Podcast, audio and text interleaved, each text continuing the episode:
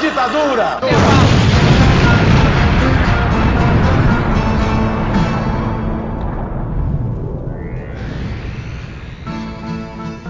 Está começando mais uma Rádio Metamorfose, aqui é o Camarada Hidalgo, mais uma semana aqui com vocês. Estou aqui com Júlia Guiar, nossa jornalista política.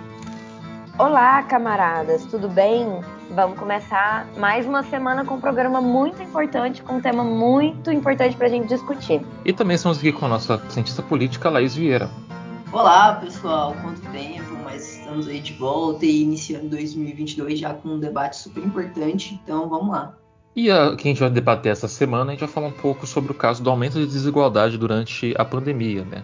Como houve um aumento de pobreza entre as classes mais pobres e um acúmulo de riqueza entre as classes mais ricas, né? como os bilionários enriqueceram em cima da, da, da pandemia. Né?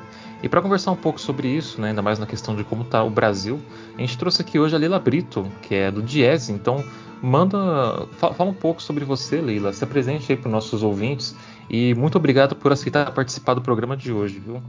Bom dia para vocês. Eu quero agradecer primeiramente o convite, né?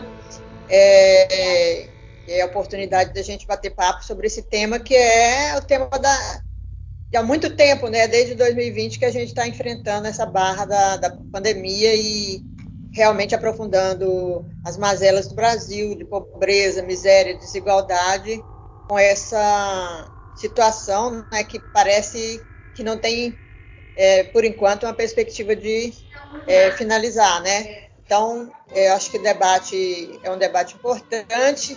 É, eu trabalho no Jazz já há, há, bastante tempo, sou supervisora do escritório regional do Jazz em Goiás e é, estamos aqui à disposição para o debate e aprender com vocês também. Prazer em estar aqui com vocês. A gente não se conhece, mas hoje temos a oportunidade de, bater, de ter essa conversa. Que é isso, muito obrigado novamente por estar participando do programa de hoje, Leila. Então, bora lá para a pauta que a gente tem bastante coisa para conversar. Bora lá. Então, logo no primeiro ano, nós quebramos essa dinâmica. Então, essa ideia de que o Brasil está se endividando em bola de neve, trincou. Estava indo para cima e já, puf, no primeiro ano já caiu. E nós vamos fazer de cair de novo esse ano. Então, a segunda grande torre, a primeira grande despesa é previdência, um trilhão a menos 10 anos. A segunda é juro, um trilhão a menos. Então, não vai ser mais paraíso de rentes. Ah, mas o juro foi para quatro e pouco. O câmbio foi para quatro e pouco, está nervoso. Não, não está nervoso, não. Mudou. Não tem negócio de juro a 1,80. Não tem negócio de câmbio a 1,80. Vai exportar menos, substituição de importações, turismo, todo mundo indo para Disneyland, empregado doméstico para Disneyland, uma festa danada. Mas peraí, Peraí, peraí, vai passear ali em Foz do Iguaçu, vai passear ali no Nordeste, tá cheio de praia bonita. Filho da puta! Para com essa porra aí, meu irmão!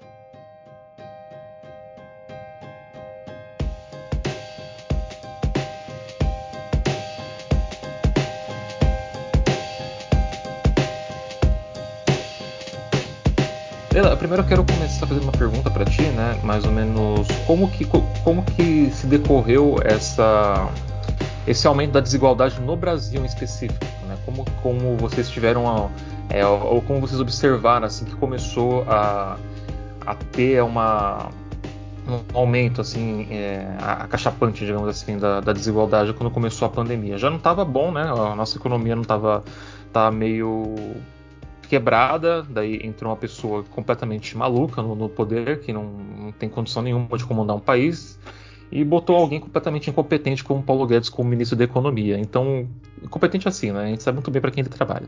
Mas assim, como é que como é que vocês, aí pelo menos no Diese, vocês começaram a, perceber que isso começou a ter algum impacto?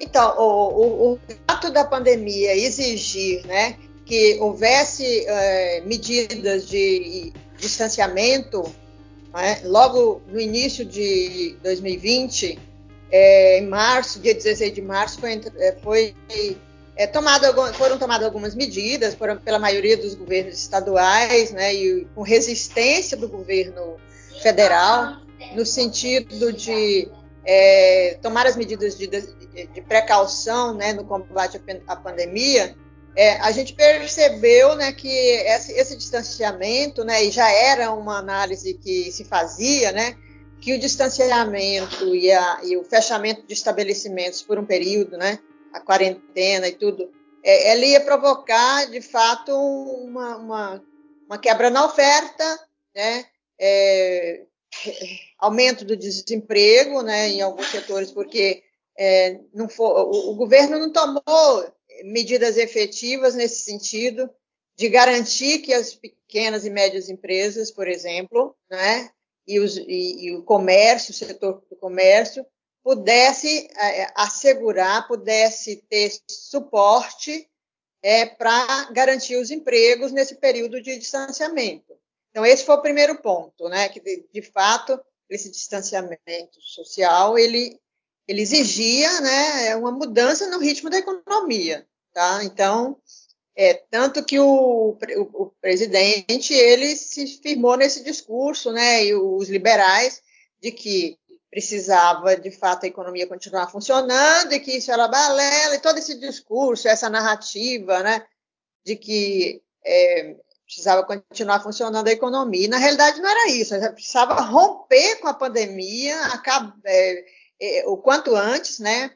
interromper esse ciclo de contaminação para que, de fato, é, a gente pudesse funcionar a economia de, de verdade. Né? E aí, com é, a, o governo e todos os seus ministros, né, e presidente, todo mundo entrou nessa, nessa onda né, que a gente faz do negacionismo, né? Então, isso tudo prejudicou, né? Prejudicou porque demorou muito mais e, e, e estamos sofrendo essas, essas, consequências até hoje, né?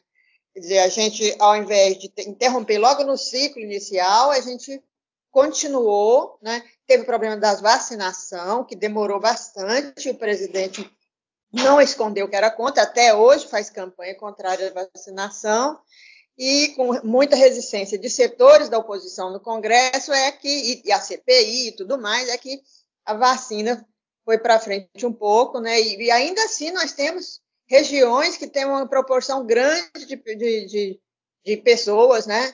É, que não estão vacinadas. Então a gente está enfrentando isso. E quais as consequências, né? Que a gente percebeu que é o que de fato é a sua pergunta. Né? Isso aqui é só um, um cenário aqui que eu estou colocando, né, para mostrar que é, as consequências foram as consequências na economia, de, de, já é, né, é muito tempo, 2020, 2021, que a gente está envolvido nessa situação, nesse cenário de crise né, pandêmica e crise política e econômica. Por quê? Porque se tem uma quebra de oferta, né, o que, que acontece? Desestrutura as cadeias produtivas, né?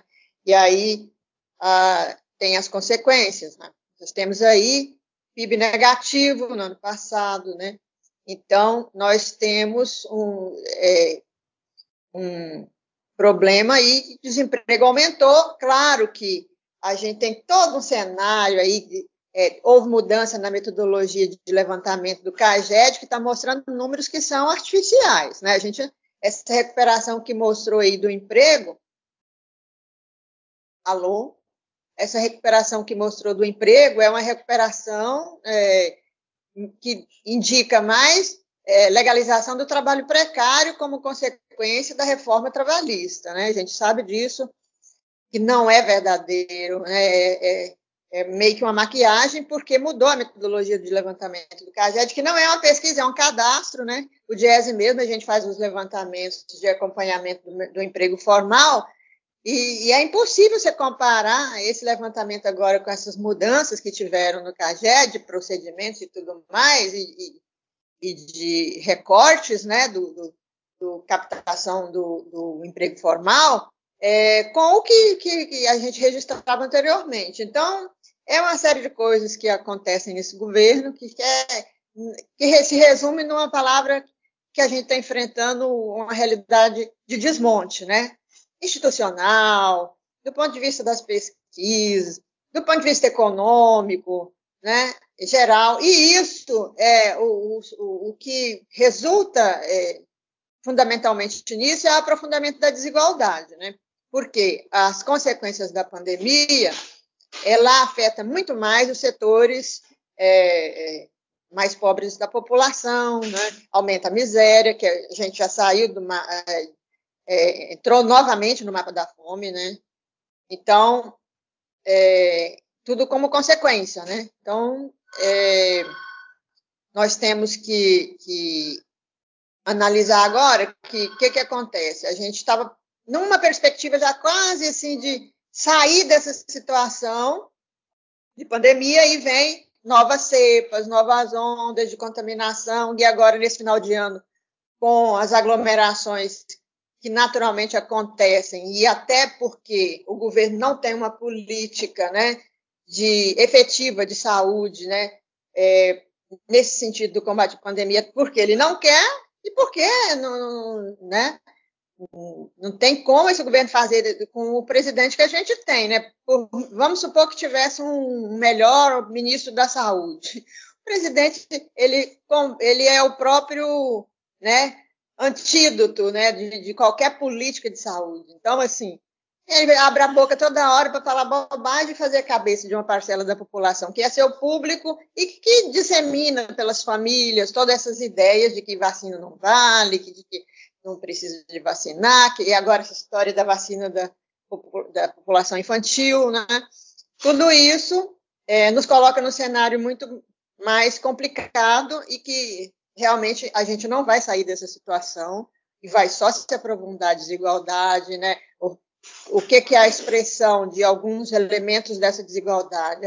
O aumento do desemprego, que apesar do último resultado ter reduzido um percentual, mas a gente sabe que isso daí é, como eu disse, são, são maquiagens da, da, do levantamento estatístico e que, na realidade, foi só a legalização de trabalho precário, que é uma, uma, um resultante aí da reforma trabalhista, né? Legalizou o bico, legalizou trabalho intermitente e tudo mais. Então, a gente sabe, é, até por conta do comportamento do produto interno bruto, né? A gente está aí com os últimos resultados eh, indicando um período recessivo, né? Então, e o que, que a gente tem de perspectiva para o resultado de 2021 é uma elevação que é um efeito estatístico, porque no período anterior teve uma, uma retração e, e, o que aumentou foi só proporcional à retração, portanto, patinou. Então, é estagnação, recessão e, e a gente não sai dessa. É, e agora a perspectiva para esse ano, com um período eleitoral, é a gente é, formular e atuar em cima de propostas que a gente é, tenha que ter uma alternativa é, é, para o Brasil de desenvolvimento, proposta outra que não seja essa e de retirar né, todos esses liberais, ultraliberais que estão no poder e que estão é, promovendo esse desmonte da economia brasileira e, consequentemente, esse aprofundamento da desigualdade, né, que significou a redução da renda, aumento do desemprego e tudo mais, né, e, e esse descalabro na saúde pública. Ô Leila, é, eu queria te perguntar especificamente sobre os dados, né? Porque a gente teve, como você bem pontuou, um desmonte muito grande nas pesquisas, no financiamento de pesquisas dos órgãos públicos, né? Que contabilizam todos esses dados. Eu queria entender como que está funcionando no Diese. É, houve um apagão muito grande em diversos números, né, que são muito importantes para a gente entender a realidade profunda do Brasil. Como que você analisa, sendo diretora do Diese em Goiás, é, essa dificuldade de contabilização dos dados, não só é, do número de mortos, da, da, contaminação, mas especificamente também econômico, né? Porque acaba que se dificulta uhum. o entendimento profundo do que está acontecendo. Como que está a situação dentro do DIESE e dentro do entendimento estatístico do Brasil atualmente? Então, a gente está enfrentando uma situação muito complicada, né? Igual esses dados do desemprego que eu te falei, que é muito complicado.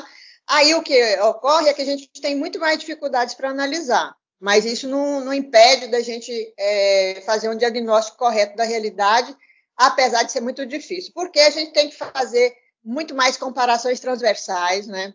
no sentido, por exemplo, dos resultados do produto interno bruto, que eu acabo de, de falar aqui, que é um efeito estatístico, é, e que nesse aspecto não tem como eles manipularem, né? Porque a realidade nua e crua é a, a miséria está crescendo, né? A pobreza crescendo, é, o desemprego a gente é uma coisa muito evidente.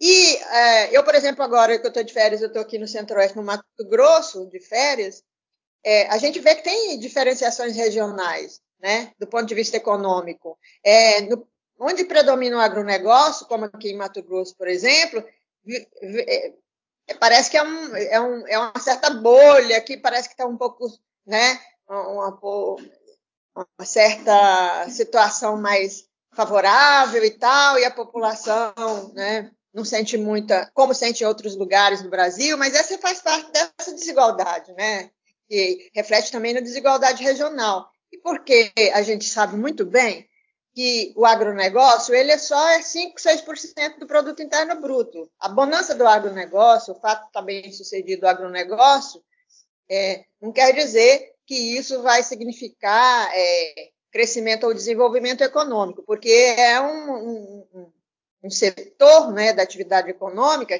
que está é, é, é, usufruindo né, né, dessa, dessa relação comercial de exportação. Né? Então, nesse momento onde a gente tem uma, uma retração do mercado interno, né, por conta do desemprego, da precarização do trabalho, da queda do rendimento, né, e queda do rendimento das famílias, inclusive, né, o mercado interno está semi-morto nesse sentido do que comparado ao, ao que a gente teve recentemente, né, antes, antes de 2016, é, e é, nós temos uma situação em que o agronegócio é, é uma parte, uma pequena parte, e o que interessa que é a indústria, a dinamização econômica, ciência e tecnologia, um monte de coisas, e tudo isso que o governo, como indutor do desenvolvimento, poderia proporcionar, está inteiramente em desmonte, né? em desmonte institucional. Né? E então não tem como a gente é, ter uma perspectiva é, se não mudar o poder, né? Se não mudar, se não alterar, né? Essa essa essa proposta, né? Ou essa prática ultraliberal, não tem jeito, né? De, de alterar e o país voltar a crescer, desenvolver, né? que uma coisa é crescer, outra coisa é desenvolver. E nós temos muita coisa para mudar. Eu acho que essa é uma chance em 2022 da gente discutir essas propostas e fazer acontecer. Fazer acontecer organizando a população, setores da sociedade, que é, forgem um, resultado eleitoral que seja do interesse da maioria da população, no sentido de mudar os rumos do Brasil. E acho que ninguém aguenta mais, né? Essa situação. Não, com, completamente insustentável. Né? Você acredita então que 2022 seja um bom ano para a gente discutir é, as propostas políticas né, do, dos candidatos para tentar reverter essa situação? Porque a, a verdade é uma só: a gente tem o, o candidato hoje para tirar o Bolsonaro, se a gente for ter que. A única coisa que a gente está conseguindo fazer nesse momento é ir pelas vias políticas, né, já que a gente não consegue tirar o governo da, de outra forma é, pela via política. Você acredita que discutir então o projeto de governo para que ele reverta, é, por exemplo, as reformas liberais que foram feitas no país até antes da pandemia, que já estavam agravando a, a situação né, do desemprego, precarização do trabalho, é, e então esse é o momento para a gente discutir. Você acha que não é para ficar quieto? Acho que é mesmo para cobrar, pelo menos desses desses projetos políticos que mudem isso? Eu acho que sim. Inclusive, essa questão do SUS, ela está em xeque, né? A questão do SUS. Que é, é, é, esse, o, atual governo queria acabar com o SUS, né? O, o, os, todos os é, ministros da saúde que passaram tiveram esse intento e não conseguiram, porque sem o SUS, a situação de, de pandemia, né? E situação de, de é, crise sanitária seria muito pior. Então, o que ficou demonstrado é que o SUS é extremamente importante para o nosso país e a saúde pública é importante para as nações. Né? Não tem como ter é, saúde da população, inclusive aquelas que têm menos oportunidades, segmentos da sociedade mais pobres e tal, que não, que não, não tem uma saúde pública. Né? Então, está mais que demonstrado para o Brasil e para o mundo que saúde pública é fundamental de, como direito humano, né? como direito social. Né? Então, é, agora, essa, eu acho que essa questão, como muitas coisas, a pandemia ela trouxe problemas sérios, mas trouxe lições muito importantes para nós. Uma delas é do papel do Estado. Acho que essa discussão do papel do Estado, de que, que nós queremos em termos de proposta para o próximo governo, ela tem que ser colocada nesse debate eleitoral e a gente conseguir mudar isso e por desbancar de vez esse ultraliberalismo que só trouxe mazelas para nós, só trouxe problemas, né? E demonstrou que o Estado tem de fato uma função, né? Uma função aqueles setores estratégicos, né? Então, isso é muito importante colocar em discussão e os setores organizados e formularem proposta mesmo para os candidatos. Né? É, o candidato que está à frente, Luiz Inácio Lula da Silva, ele já tem, né? a gente já tem uma experiência de poder, de governo de oito anos, a gente sabe qual é o rumo que, que, vai tomar, mas eu acho que os setores organizados da sociedade, eles têm aí uma função extremamente importante de pautar, né, de colocar as propostas não só do âmbito da saúde, mas também do ponto de vista da ciência e tecnologia, dos investimentos, né, é, é, da questão da, da, da, da, política industrial e tudo mais que, que vai mudar estruturalmente né, as, as questões né, econômicas que o Brasil vem enfrentando nos últimos anos, né, desde quando houve a a mudança brusca né, de poder com a, com a queda de Dilma Rousseff. É, então, eu queria aproveitar alguns pontos que foram levantados, mas principalmente seguir a linha da pergunta da Ju. É, a gente está num governo né, que a gente sabe que, além de prezar, pratica muito, né, dissemina muito fake news. É, e aí a gente também teve, né, recentemente aquele suposto ataque hacker, né, aos dados ali no Ministério da Saúde. Então a gente está meio que cegos assim, né, em termos de dados oficiais sobre o número de contágios. É, e por outro lado também, ainda dentro dessa discussão que a gente vem fazendo sobre precarização, ultra liberalismo, questões do trabalho, a gente tem também, por outro lado, o que a gente poderia chamar, né, por exemplo, de grande mídia, como o Estadão, que recentemente soltou aquele editorial bizarro defendendo a última reforma trabalhista, né, é, durante o, o governo do Temer, que é uma reforma bizarra, como a gente já havia comentado aqui. Então, o que eu queria é, perguntar é, de, dentro, assim, do, do Diese, né, dos dados que ele levanta, das análises que ele faz, né, das relações que ele, que ele, que ele faz, assim, é, falar um pouco sobre a relevância dentro né, desse contexto que dissemina tantas fake news, né? Por exemplo, a gente está discutindo aqui hoje essa questão né, da desigualdade, do enriquecimento na pandemia. A gente sabe que, por exemplo, tem um recorte racial muito forte nessa questão da desigualdade do Brasil né, atinge grupos muito específicos, né, e isso se intensificou na pandemia, seja em termos de número de desempregos, de contágio, de mortes também. A gente sabe que é uma imensa parcela da população que depende do SUS, como também já foi comentado, né? É, mas que pessoas que, por exemplo, têm muito poder aquisitivo podem pagar o hospital, pode ficar internado, tem muito menos risco de morte. Então, o risco real, o risco maior de morte, ele acaba se intensificando em grupos da população específicos. Então, assim, falar um pouco sobre isso, falar um pouco sobre como é, os dados e, e, a produção do Diese ajuda a gente também a fazer essa análise da realidade, como a gente está tá propondo aqui, né, frente a esse contexto que dissemina tantas fake news. Então, é, é muito importante isso que você levanta. A gente pegou os dados da PNAD, Pesquisa Nacional por Amostra de Domicílios, e fez uma análise no período aí de é, final do ano, novembro, né, Dia da Consciência Negra, e levantamos um pequeno análise sobre esse impacto na população negra, e de fato tem um impacto muito maior, né? Isso é uma questão estrutural, histórica, né? Nós sabemos, e é.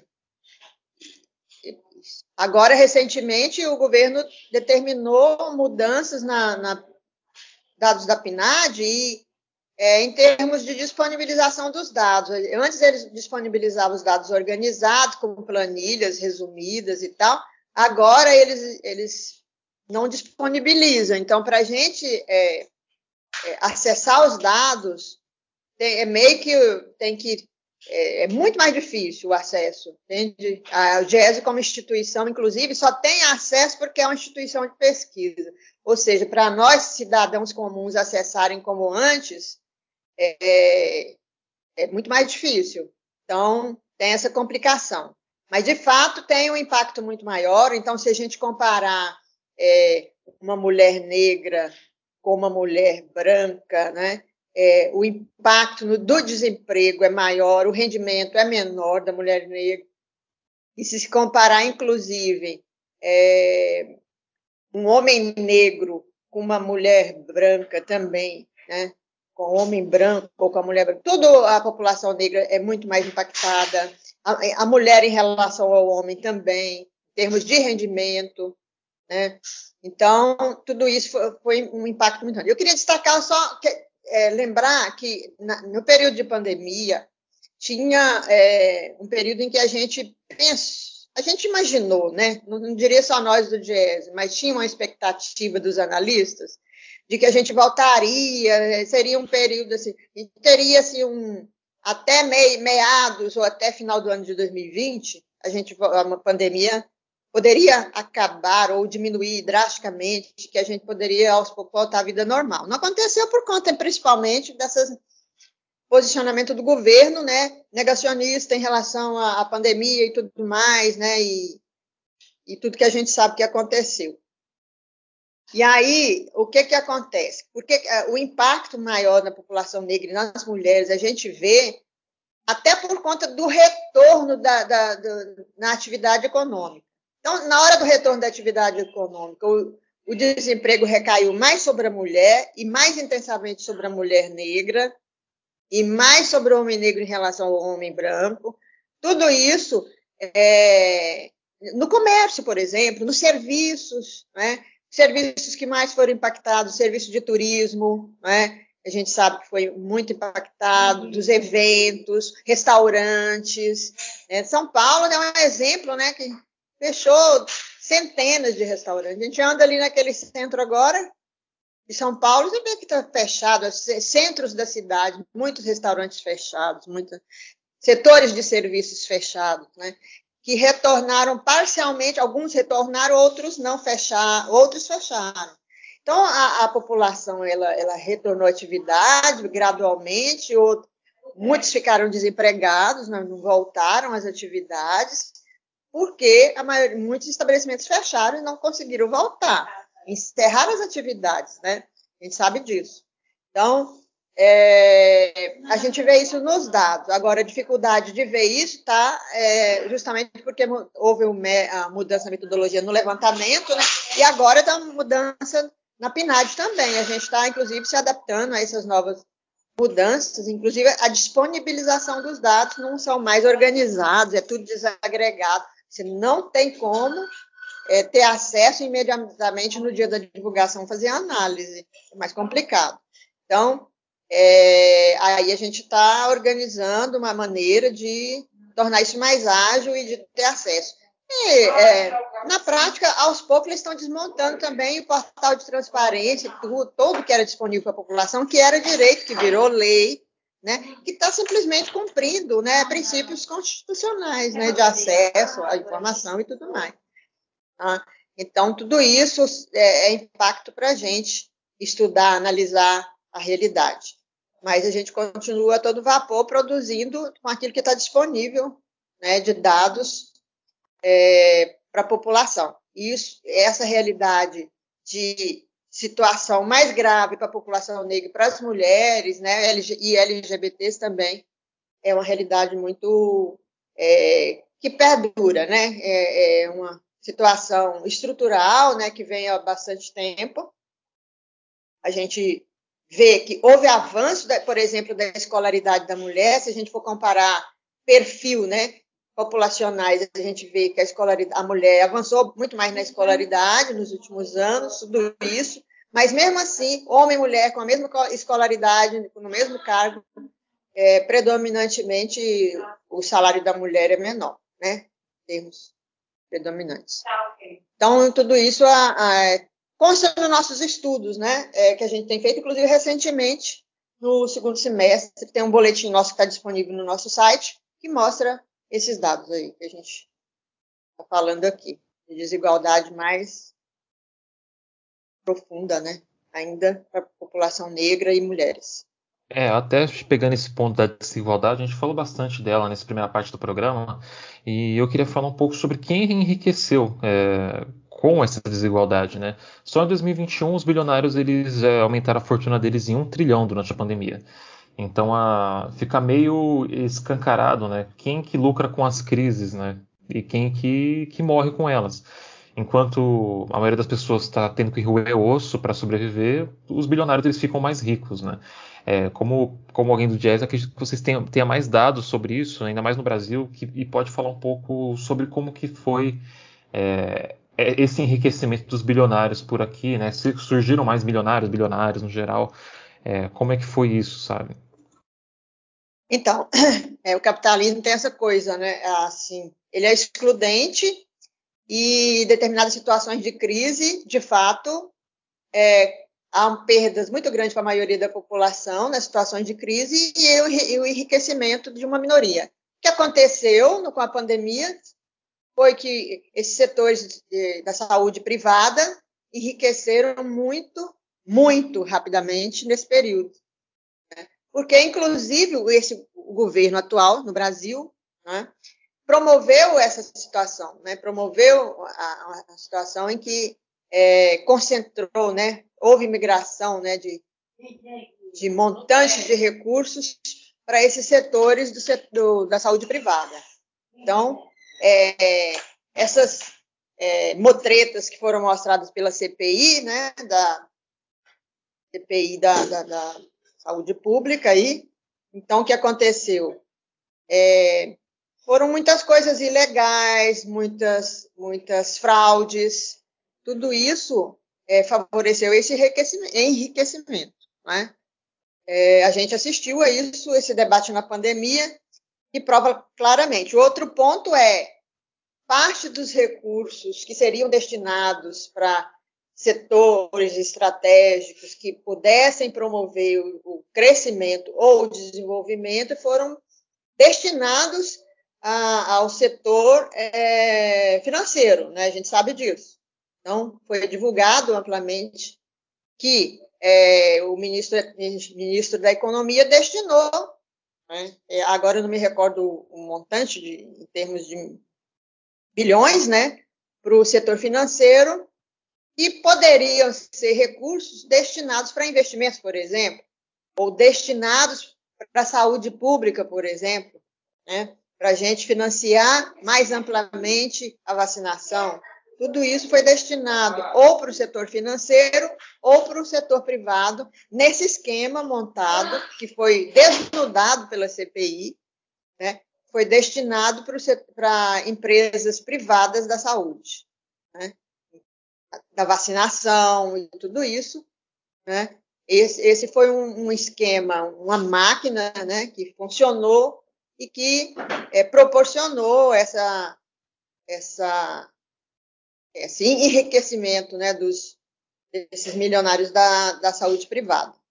Então, esse é um dos principais pontos. Né? Se a gente for olhar os dados, a gente vai perceber que, de fato, aconteceu isso. Se o dinheiro, se a população ela, ela perde recursos ou fica mais pobre, para algum lugar vai esse recurso, né? E é, quem é que é, administra esse conflito distributivo? Tem que ser o Estado.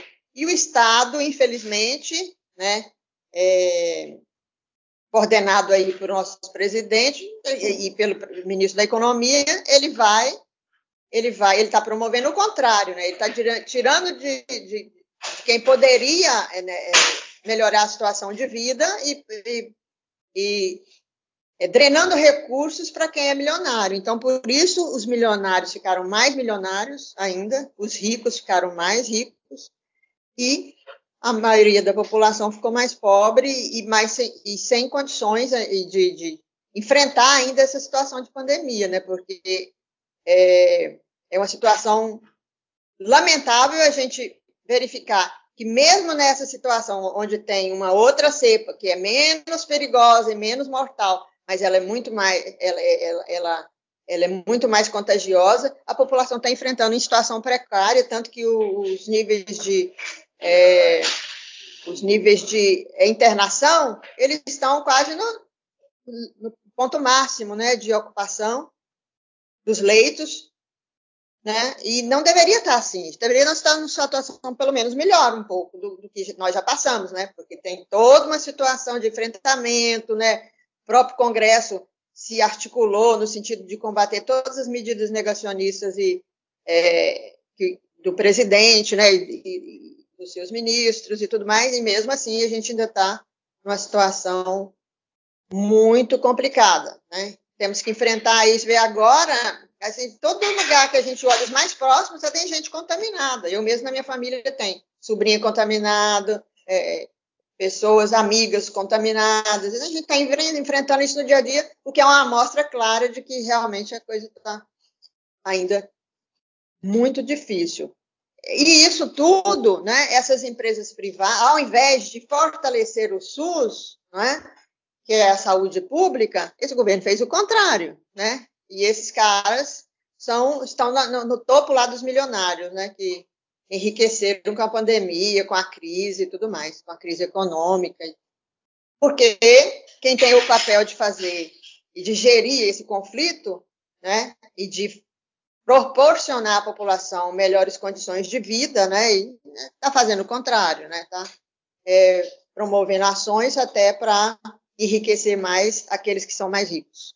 Professora, é, falando sobre os mais ricos, você tem algum dado específico que você pode falar para a gente sobre o quanto cresceu essa parcela da população e quão realmente desigual é essa porcentagem entre os mais ricos e os mais pobres no Brasil? Porque eu acho que seria muito interessante se a gente conseguisse ilustrar um pouco essa desigualdade, porque é, acaba que a gente consegue compreender da onde ela vem, como ela funciona. Mas quando a gente coloca em dados, é, acaba que é, é muito impactante, sabe? Essa, é, essa discrepância é realmente muito grande. Você pode colocar um pouco em perspectiva esse panorama para gente?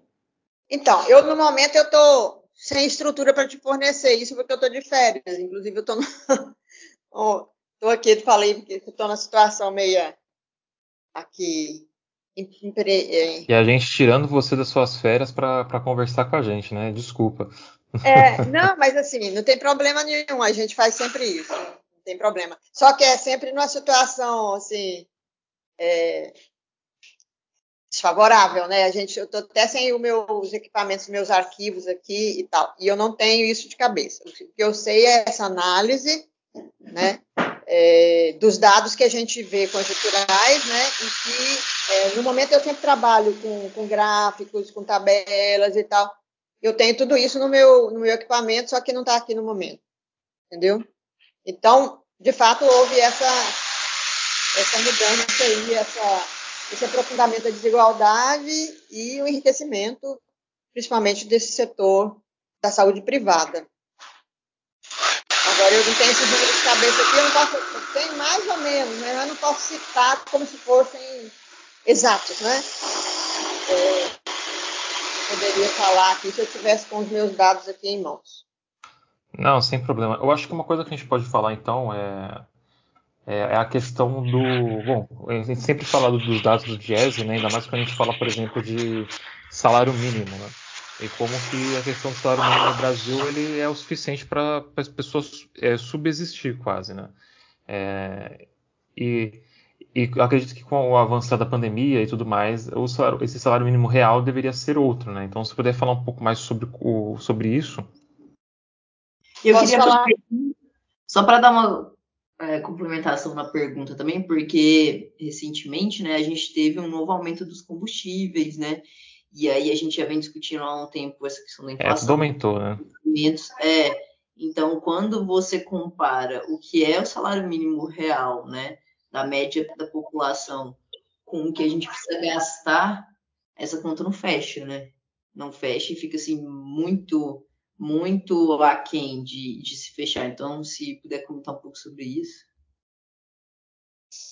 Então, eu, eu, primeira coisa é dizer o seguinte: desde o governo Temer, a política de valorização do salário mínimo ela foi é, extinta praticamente, né? Ela não, é, porque a política que vigorou no período é, desde 2003 até 2016 né, foi um, um, reajuste com base é, na inflação de 12 meses anteriores e a variação do produto interno bruto, ou seja, da nossa produção né, riqueza, é, de dois anos anteriores, que é a, um aumento real, né, com base no crescimento do produto interno bruto, significa você minimamente repassar a produtividade da economia para o salário mínimo.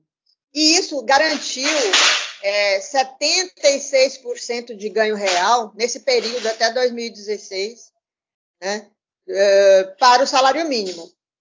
Para o salário mínimo. De lá para cá, o que, que aconteceu? Eles é, reajustaram no governo Temer de lá para cá e governo Bolsonaro com base na inflação estimada na lei orçamentária anual. E aí o que acontecia? Quando a inflação efetiva era menor, ficava por isso mesmo. É isso que aconteceu. Então, tanto que agora aconteceu de novo. Eles estimaram um, um percentual de, de 10,06 na inflação, de, de, de, de 10% na LOA, e aí a inflação ficou um pouco maior, tanto que agora ficou um pouco menor do que a inflação, o reajuste do salário mínimo. E aí, é, o que a gente coloca é o seguinte: com esse repique de aumento dos preços dos alimentos, o que, que a gente verifica? A inflação da é, população de baixa renda, de, que ganha de um a três salários mínimos, ela é inflação muito maior por conta disso, por conta do alimento e, e por conta da energia elétrica, que vai é, impactar na vida do trabalhador o rendimento nessa faixa de renda. Né? É, tem a questão dos combustíveis também. Né?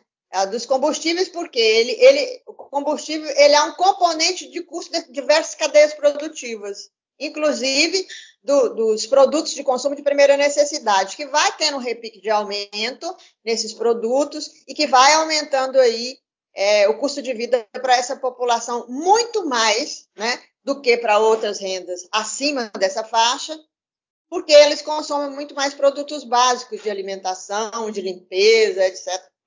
E aí, esse custo de vida, né, ele não é o registrado, né, porque o, o INPC, por exemplo, ele registra faixa, o custo de vida para a faixa de renda de 1 a 5 salários mínimos. O IPCA pra, de 1 para 40 salários mínimos. Então, aí é um, um, um escopo mais amplo e cujo custo de vida é bem menor, porque ele tem mais, mais um, diversos itens de consumo que pesam muito menos, alimentação, esses itens básicos que estão mais caros. Tá? É, e o, tanto que o último resultado é, do salário mínimo necessário calculado pelo DIEES é de R$ 5.800. Vocês terem uma ideia. Isso reflete né, é muito mais do que é, cinco salários desses, porque o salário agora foi reajustado para mil, salário oficial, né? Foi reajustado para R$ 1.212. Né? Então, esse salário mínimo é um salário mínimo é, é, que é muito aquém daquilo que é necessário. O que é, necessário na realidade? O, o, o que é necessário é aquilo que está no artigo 7 inciso 4 da Constituição. Para atender o salário mínimo, deve atender nove necessidades: alimentação, é, higiene, transporte, vestuário, lazer, saúde, educação, previdência social. Né? São nove necessidades. E aí, o, esse, Esse cálculo feito pelo DIES é para uma família padrão de um casal e dois filhos. R$ 5.800. Está muito distante, né? Cada dia mais distante. A cesta básica, ela está na faixa, DIES pesquisa em 17 capitais, está na faixa entre 600 reais a 700 reais o custo da cesta básica. Para vocês terem uma ideia, a, os trabalhadores, um trabalhador gasta mais da metade do salário mínimo, né? Ou a metade do salário mínimo somente. Então, perfeito. Eu acho que é isso, então. Acho que a gente conseguiu tirar bastante dessas dúvidas, né? Do que está acontecendo no país, o que aconteceu no, durante a pandemia, sobre a desigualdade, quem enriqueceu com ela. E uma coisa que eu acho que eu, que eu gosto de dizer, né, na situação atual, que eu vejo muito na internet as pessoas comentando, é que quem, quem comia carne hoje está comendo ovo, né? Quem comia ovo hoje não está roendo osso. E quem comia caviar continua comendo caviar. Tipo, isso não, isso não mudou, né? Eu acho que é isso, né? Então, muito obrigado de novo por participar do programa de hoje. Tá, eu agradeço muito o convite, gente. Desculpe aí essa situação aqui meio de Não, improviso. Okay, pelo amor de Deus. Tá? Foi um improviso e aí estou à disposição para outras oportunidades. Eu retorno no dia 24 e aí a gente pode conversar de uma situação melhor, tá bom? Bom, gente, vamos para o então, que a gente tem algumas coisinhas para falar sobre o jornal. Então, bora lá, rapidinho.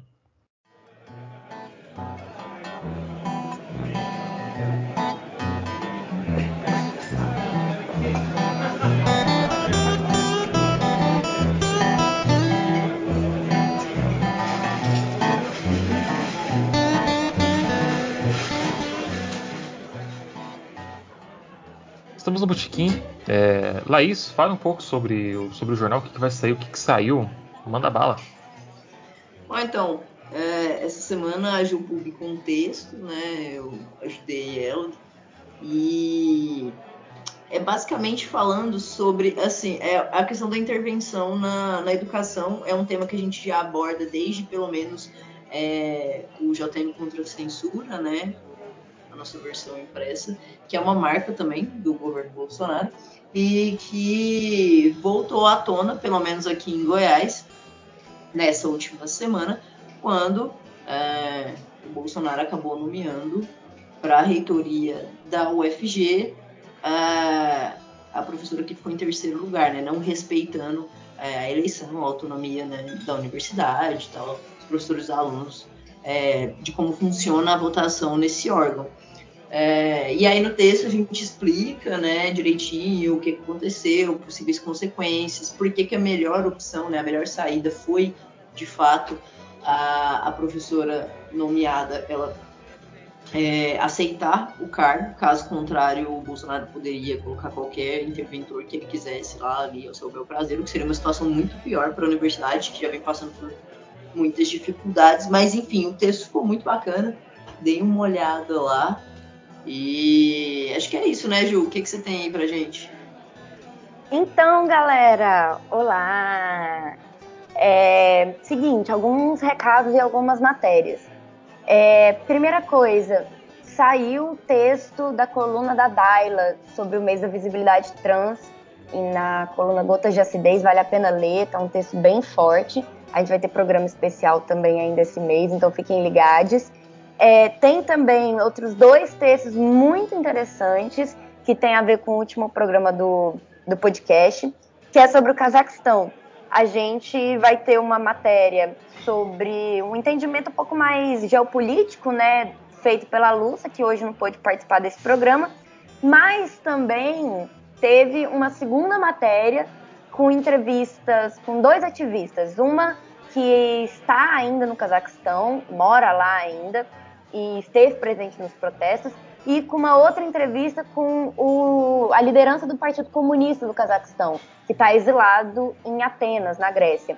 Então, dois entrevistados extremamente interessantes, falando da situação do país de forma profunda. A gente conseguiu fazer uma cobertura até que bastante ampla sobre o assunto, né, trazendo várias perspectivas é, do que aconteceu. Então, acessem lá, é, vai ser importante.